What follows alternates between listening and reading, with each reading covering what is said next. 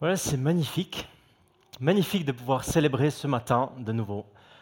Je, propose qu'on profite un tout petit coup et puis qu'on regarde les uns les autres. On se fait juste un sourire, on regarde dans les yeux. On n'a pas besoin de dire grand-chose. On regarde le sourire, le visage. On profite de cet instant parce que ça fait longtemps que ça n'a pas été le cas.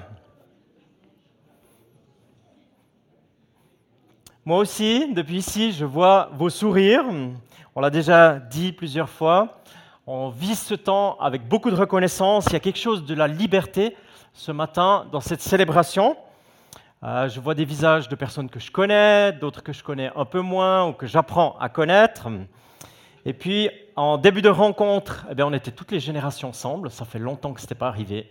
Du plus jeune qui a probablement quelques mois, ou de la personne la plus âgée pour qui le prochain jubilé c'est un centenaire, ou la personne la plus âgée probablement.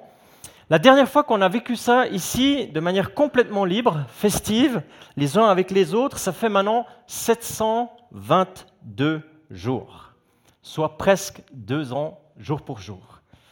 Vous vous souvenez, on a vécu l'étape du déménagement à pied, on a traversé le village, euh, depuis Belfond, puis après on est arrivé ici pour célébrer le premier culte. C'était le 1er mars 2022.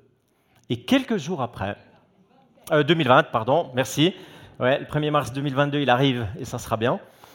2020, et puis quelques jours après, un lockdown, un prémisse de confinement pour la majorité des gens du pays. Et puis pendant deux ans, eh bien, dans notre coin de pays, des restrictions une aspiration à ce que l'Église reste flexible, d'abord par vidéo enregistrée, vous vous souvenez, on a imprimé des messages, envoyé des messages chez vous si vous n'étiez pas connecté.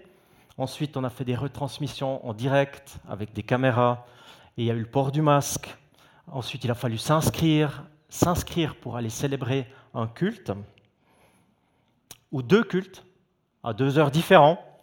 Et puis tout le monde portait le masque sauf sur scène. On a loué Dieu assis par le chant, mais masqué. Ensuite, il y avait les célébrations ici, une retransmission en bas. Ensuite, il y a eu un plexiglas. Puis après, plus de plexiglas. Et puis après, la sensible décision d'intégrer une célébration avec un pass sanitaire. Et peu à peu, les nouvelles allaient dans la bonne direction. On a pressenti cette bonne nouvelle. On sentait que la direction de la libération du confinement allait prendre place. C'était une joie renouvelée.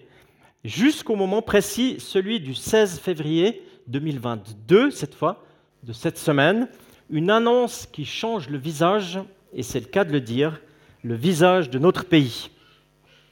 De demain, du 17 février, euh, il n'y aura plus besoin de certificat euh, nulle part dans notre pays avec tout ce qui va avec.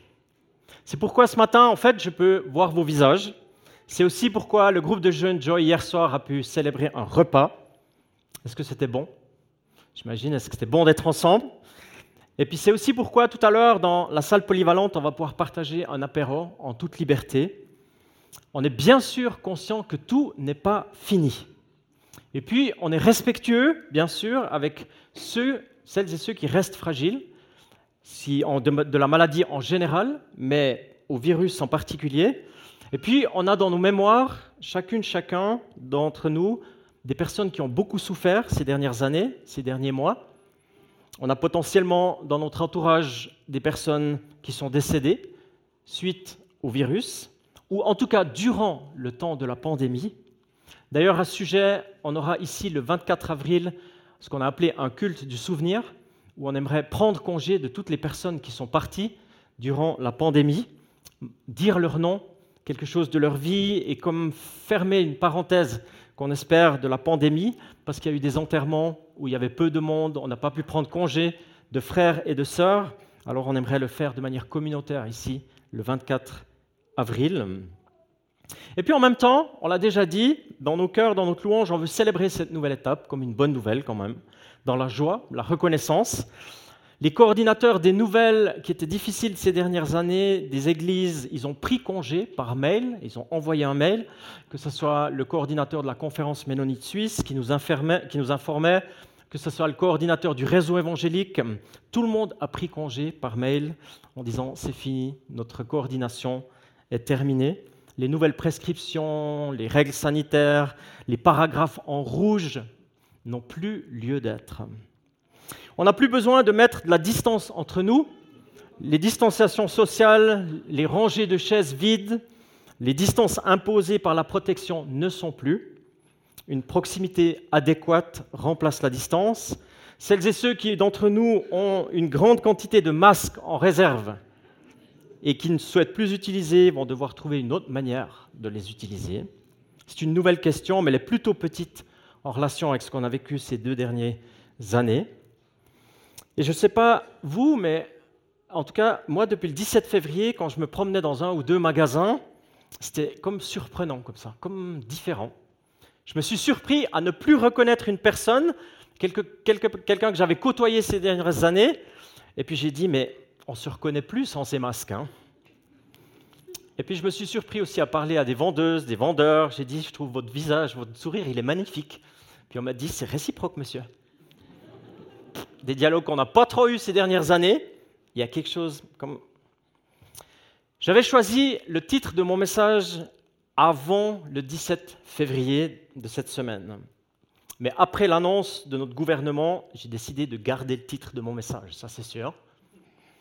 Notre gouvernement, que je souhaite au passage ici remercier, ceci malgré les tensions, les décisions difficiles, les nombreuses annonces difficiles, j'exprime ma profonde reconnaissance pour la gestion de cette crise, pour le fait d'avoir eu le courage de prendre des décisions, d'avoir conduit le bateau de notre nation à travers ce brouillard pandémique. Très globalement, quand on regarde les nations qu'il y a sur Terre, les pays de la planète, plus précisément ces deux dernières années, eh personnellement, j'ai une profonde reconnaissance de vivre ici dans notre nation. Je ferme la parenthèse. J'accueille l'huile de joie et je la partage. C'est magnifique et c'est bienfaisant. Ça renouvelle l'être intérieur. Ça conduit vers l'espérance. Ça ouvre sur une nouvelle perspective. Ce que j'ai essayé de décrire dans mon introduction ici avec ces quelques minutes, ce qu'on a vécu cette semaine, ce qu'on est en train de vivre maintenant, euh, je dis un peu, je le crois sincèrement que c'est un peu de la liberté retrouvée, de cette joie des visages, de la proximité. Eh bien, dans les Écritures, il est question d'une délivrance encore beaucoup plus grande, beaucoup plus puissante. Et c'était mon choix de méditer cette parole. Les personnes qui connaissent bien la Bible, si vous regardez la référence qui est affichée derrière moi, vous savez que c'est une des plus puissantes des Écritures qui existent. C'est tellement marquant Jésus l'a pris pour lui-même quand il a commencé son ministère, il l'a appliqué à sa vie. J'aimerais nous inviter à lire dans Ésaïe 61. Vous pouvez prendre vos traductions si vous en avez. Moi, je vais lire dans euh, Second 21. L'Esprit du Seigneur, de l'Éternel, est sur moi, parce que l'Éternel m'a consacré par onction pour annoncer de bonnes nouvelles aux pauvres. Il m'a envoyé pour guérir ceux qui ont le cœur brisé pour proclamer aux déportés la liberté et aux prisonniers la délivrance, pour proclamer une année de grâce de l'Éternel et un jour de vengeance de notre Dieu, pour consoler tous ceux qui sont dans le deuil, pour mettre, pour donner aux habitants de Sion en deuil une belle parure au lieu de la cendre, une huile de joie au lieu du deuil un costume de louange au lieu d'un esprit abattu. On les appellera alors térébintes de la justice, plantation de l'Éternel, destinée à manifester sa splendeur. C'est tellement magnifique. Je dis Alléluia pour cette parole messianique. C'est tellement puissant, c'est un texte prophétique avec un style oriental d'il y a des centaines d'années en arrière. Martin, ça joue le micro, je dois faire quelque chose. Je recule un peu, ok. Un texte prophétique, comme je disais, des centaines d'années en arrière, mais il est une source d'encouragement extraordinaire pour celui et celle qui sait l'entendre aujourd'hui. Il y a une force dans ce que Dieu aimerait faire et la mission qu'il aimerait nous confier. Et en tant que disciple de Jésus, parce qu'on va y arriver aussi, parce que Jésus a pris lui-même cette parole pour lui, dans une modeste synagogue à Nazareth en disant C'est accompli, c'est moi, c'est maintenant, eh bien, la puissance de transformation, de guérison, de changement, d'un deuil en un costume de louange, c'est d'abord une parole, une promesse pour le peuple de Dieu, pour Israël. Et puis, les trois versets, ces trois versets qu'on a lus, euh, dans, le chapitre 61, eh bien, il ouvre sur cette ère messianique, ça se trouve à la fin du grand livre d'Ésaïe. Le serviteur se présente lui-même, euh, on est dans les quelques derniers grands chapitres, c'est une apothéose de ce que Dieu va faire dans un nouveau monde quand le temps messianique sera accompli. Si aujourd'hui on parle d'une euh, délivrance du masque sanitaire, si on parle d'une liberté retrouvée, de se rendre au restaurant, dans une salle de sport, eh bien les promesses messianiques, c'est d'un tout autre ordre, d'une autre dimension, d'une autre puissance. Si vous aimez les Écritures, eh bien, j'aimerais vous inviter à lire le chapitre qui a juste avant, Ésaïe 60. Traversez ce chapitre, ce sont les promesses immenses de Dieu pour son peuple. Les fils rentrent à la maison, les filles sont portées sur les bras, les richesses, les trésors arrivent dans la ville du roi, les troupeaux se réunissent, il y a des beaux arbres, du magnifique bois de construction, des portes qui sont toujours ouvertes, la joie des générations. Qui dirige La paix dirige. Qui gouverne La justice gouverne. Plus de violence, pas besoin de soleil, pas besoin de lune. Dieu est lumière, il brille partout, toujours. Et ça continue, et ça continue. C'est une puissance des termes et des images pour qualifier un temps messianique énorme qui va venir. Si vous le souhaitez, lisez ce chapitre. Laissez-vous émerveiller par ces promesses qui viennent directement du cœur de Dieu, que son serviteur accomplit. C'est juste avant le chapitre 61 qu'on a lu tout à l'heure. Le serviteur, par excellence, c'est Jésus-Christ lui-même, Yeshua Mashiach, Jésus le Messie. Il le proclame paisiblement, je l'ai dit, dans une synagogue, la petite synagogue de Nazareth. C'est en Luc 4. Il dit L'Esprit du Seigneur, du Seigneur de l'Éternel est sur moi. Il reprend ce texte tel quel parce que l'Éternel m'a consacré par onction. L'onction, c'est un geste fort que Dieu permet aux personnes clés de son peuple, les rois, les sacrificateurs, les prophètes. Parfois, c'est un ministère d'autorité, des ministères influents que Dieu installe et qui va impliquer dans les choses de son règne. Ici, le Messie est annoncé et Jésus le vit. Le règne, c'est très concret, c'est incarné, c'est sur terre, il se voit, il se manifeste, il s'entend. Et puis, depuis la venue de Jésus, ce règne est installé, où il a débuté, et à travers les siècles, eh bien, les gens ont été encouragés, ont été libérés. Des guérisons, certainement qu'au milieu de nous, on pourrait témoigner de guérisons de cœurs brisés, de nos vies, de relations, de proclamer une année de grâce sur celles et ceux qui veulent lui faire confiance. Et puis c'est vrai, c'est une joie aujourd'hui, cette journée de célébration dans nos locaux, de pouvoir entrer dans cette étape après la pandémie, dans nos vies personnelles, dans la vie communautaire, dans notre vie de région, de nation. C'est un pas important. On sent qu'il y a la liberté, la proximité retrouvée. Depuis mercredi, on a l'impression de vivre un air plus léger qui se dessine. On sent aussi que les personnes ont plus d'espoir. L'économie donne des signaux déjà. Et puis, comme mentionné tout à l'heure, eh bien, on reste attentif au rythme de chacun. La pandémie, est-ce qu'elle est terminée? Est-ce qu'elle est réellement terminée? Quand est-ce qu'une pandémie se termine? Un historien, un démographe, il, a, il est réputé contemporain, il a dit la chose suivante une pandémie se termine lorsqu'elle est finie dans les esprits. Il y a du vrai dans cette affirmation. Les choses se passent aussi dans nos têtes, mais pas seulement, bien sûr. On sait qu'il y a d'autres paramètres pour proclamer la fin d'une pandémie, on le sait. Mais le vécu dans nos têtes, à l'intérieur de ce que nous vivons, pensons, la force de la pensée collective, traduite dans le texte de ce matin, l'invitation aux chrétiens, si tu es disciple, aux disciples de Jésus, l'invitation que le Messie peut et veut transformer nos vies, apporter de l'espérance, eh bien, on peut l'accueillir. On peut dire la puissance de Dieu en douceur, mais en puissance quand même, elle est possible dans nos vies. Proclamer ce que potentiellement Dieu peut faire ou veut faire dans notre tête. Pas de triomphalisme ici, pas de pouvoir mal placé, pas d'imposition d'un règne avec des valeurs euh, physiques, quels qu'ils soient, avec force. C'est plutôt une offre. C'est un don. Oui, une belle parure au lieu de la cendre, une huile de joie au lieu du deuil, un costume de louange au lieu d'un esprit abattu. Un costume de louange au lieu d'un esprit abattu. Qui veut ça?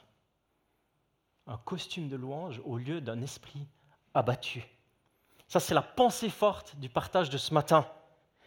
Par sa grâce, par sa douceur, par sa présence, on l'a dit dans le chant, merci beaucoup à l'équipe de louange, par sa présence qui change nos cœurs, nos pensées, Dieu peut et veut mettre dans nos vies une transformation.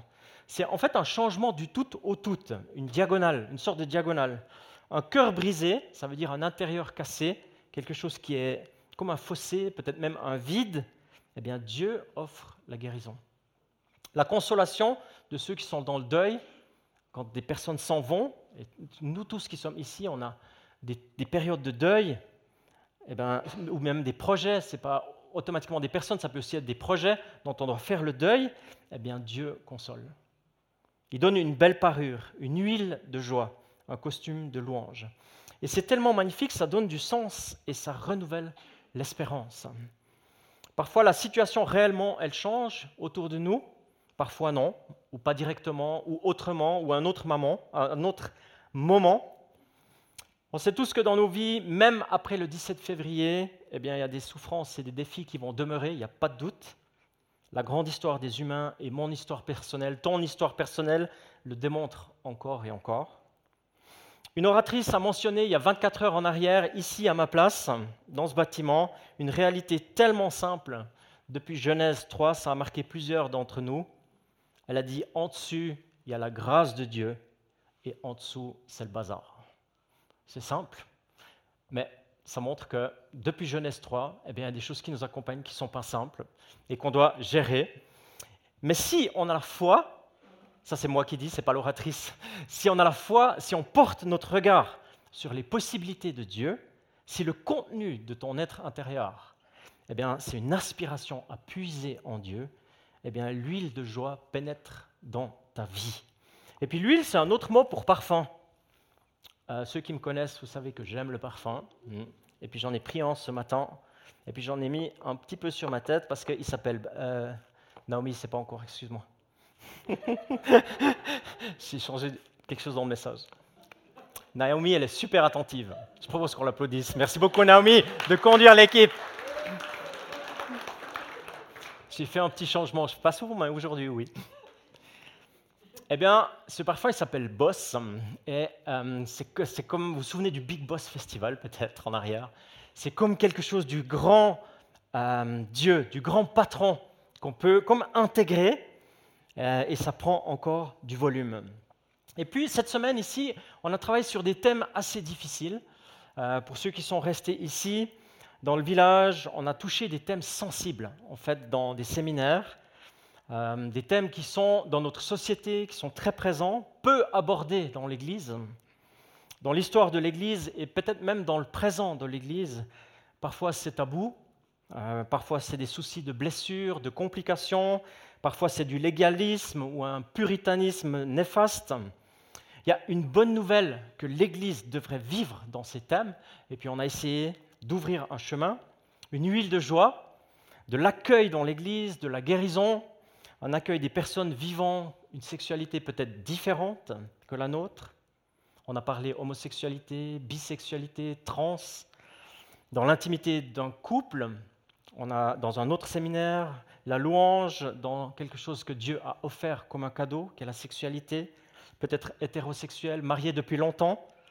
La question de l'intimité dans un couple marié, est-ce qu'il y a une huile de joie à vivre et à recevoir? Est-ce que c'est possible? Est-ce que potentiellement même ça pourrait être ce que Dieu veut pour nous, pour nos vies? Un bref extrait, un encouragement réellement à appliquer cette parole dans notre vie et dans notre communauté, c'est quelques secondes. ce texte, il m'interpelle dans cette bonne nouvelle qu'on a annoncée aux pauvres. Et toujours de se dire, mais en quoi est-ce que notre bonne nouvelle, c'est c'est pas juste un système théorique, mais en quoi est-ce que c'est une bonne nouvelle pour les pauvres? En quoi est-ce que notre parole au sujet de Dieu, au sujet de son projet, en quoi est-ce qu'elle nous libère des choses qui nous tiennent enfermés? Et je crois que particulièrement sur cette question du genre, des genres, sur la question euh, trans qui nous est posée aussi par la société, on a besoin de, de s'interroger sur cette bonne nouvelle. En quoi est-ce que cette bonne nouvelle, concrètement, elle est une bonne nouvelle aussi de la part du Seigneur pour notre monde? Bonjour les amis, à Tavannes, on est très heureux de vous retrouver encore un tout petit peu. On vous fait euh, un, bonjour depuis euh, la région parisienne, euh, à Créteil, de notre église à Malika. Et nous voulons prier pour vous des bénédictions au-delà de ce que vous pouvez espérer. Nous prions pour que chaque larme que vous avez pu verser puisse être transformée par Dieu comme des gouttes qui viennent arroser des graines, transformées par Dieu dans un bouquet de fleurs qui pourra vous bénir, qui sera comme une bénédiction sur vous, sur les vôtres et ceux qui vous entourent. Que Dieu vous bénisse et vous remplisse de joie aujourd'hui. Je crois que le Seigneur n'éteint pas le lumignon qui fume, il y a toujours une espérance. Dieu est toujours du côté de votre couple. Parce que c'est le désir de notre Dieu que vous viviez vraiment une année de, de jubilé, de bénédiction et de récolte abondante dans vos couples et dans vos familles avec lui. Soyez bénis. Soyez bénis.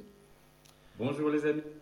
Qu'il s'agisse de nos vies, de nos vies de couple, qu'il s'agisse de nos vies de famille, de notre communauté, de nos relations, on est en chemin, je crois, pour accueillir et partager cette huile de joie qui vient de Dieu. Dans sa grande bonté, le Seigneur veut manifester cette huile, ce parfum de joie dans nos vies. Et même, je choisis de dire, bien au-delà de la nouvelle liberté qu'on a depuis mercredi passé, bien au-delà d'un confort que nous, Suisses occidentaux, avons retrouvé de nos restaurants. D'ailleurs, aujourd'hui, je me suis fait inviter pour aller au restaurant, pour célébrer, euh, et je me réjouis de ça. Nos sourires, comme on a dit, la proximité, eh bien, Dieu, l'huile de joie, c'est beaucoup plus encore qu'il veut donner. L'huile de joie, elle ne dépend pas des circonstances extérieures, elle dépend de l'accueil dans nos vies. Elle dépend de la place qu'on lui offre euh, sur nos têtes.